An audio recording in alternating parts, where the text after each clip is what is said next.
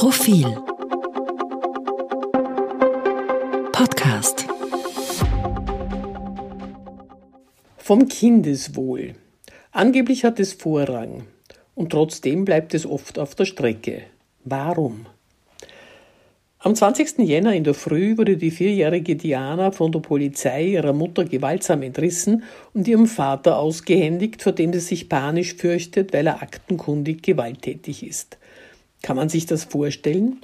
Ein kleines Kind, schlaftrunken, entsetzt, das sich vor Schreck in die Pyjamahose macht und nass barfuß fortgezerrt wird, ohne sich von Mutter und Oma verabschieden zu dürfen, dem sogar verboten wird, ein Kuscheltier mitzunehmen? Man mag es sich nicht vorstellen. Und doch ist es passiert.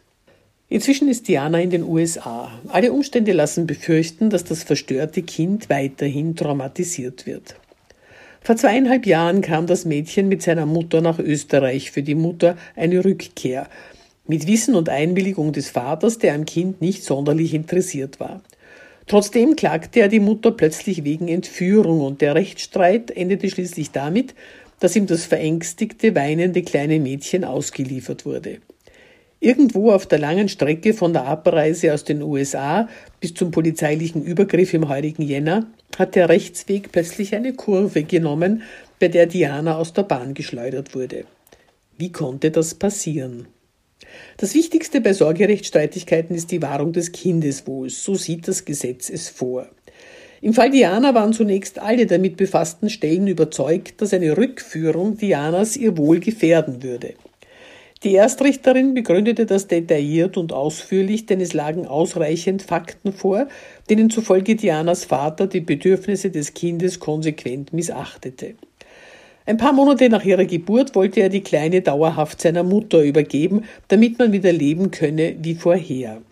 Er verweigerte Geldausgaben für das Kind und auch dessen Sicherheit war ihm egal. Konsequent ließ er beispielsweise die Tür zu einer steilen Stiege offen stehen. Die Liste der aktenkundigen Belege für seine Empathielosigkeit und psychische wie physische Gewaltausübung gegen Mutter und Kind ist lang. Auch Besuchskontakte in Österreich gaben Anlass zur Sorge.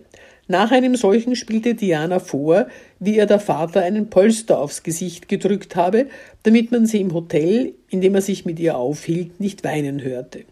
Ein andermal riss er das widerstrebende Kind von seiner Mutter weg aus dem Auto und drückte es vor den Augen des begleitenden Jugendamtpsychologen auf die Straße gegen die Gehsteigkante, noch ehe der entsetzte Zeuge einschreiten konnte.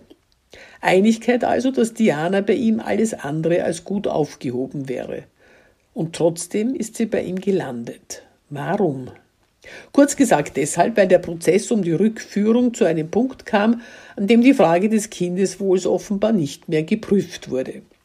Zunächst bestätigte das Landesgericht die Entscheidung der Erstrichterin, ließ aber dem Kläger den Weg zum obersten Gerichtshof offen, was nicht zwingend nötig gewesen wäre. Auch dieser sah das Kindeswohl durch eine Trennung von der Mutter gefährdet. Er befand allerdings, die Mutter könne mit dem Kind in die USA zurückkehren und ignorierte dabei, dass die Mutter dort weder aufenthalts- noch arbeitsberechtigt ist. Abermals prüfte die Erstrichterin, kam zu dem gleichen Schluss wie vorher und wurde von der Kinder- und Jugendhilfe Krems bei ihrer Entscheidung unterstützt. Aber dann passierte es. Der Vater brachte einen Antrag auf Befangenheit der Richterin ein, der in erster Instanz abgelehnt wurde, in zweiter jedoch aus unbekannten Gründen nicht mehr. Und eine neue Richterin entschied ohne weitere Prüfung des Falles für den Vater. Kindeswohl AD.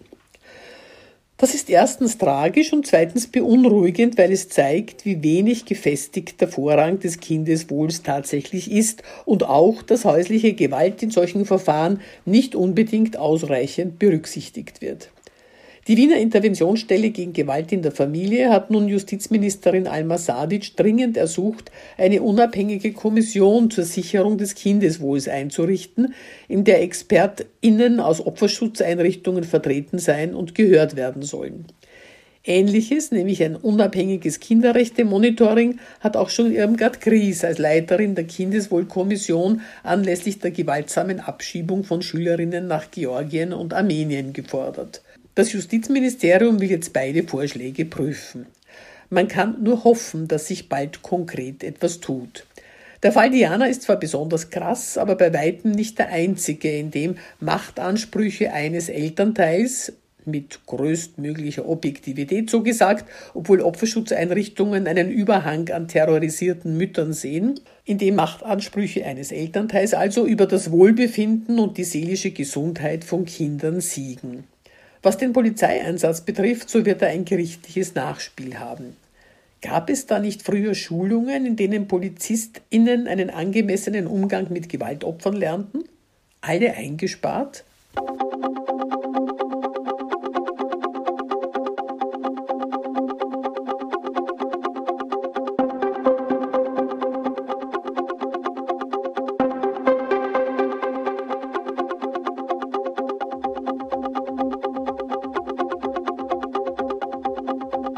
Mehr zum Thema auf Profil.at.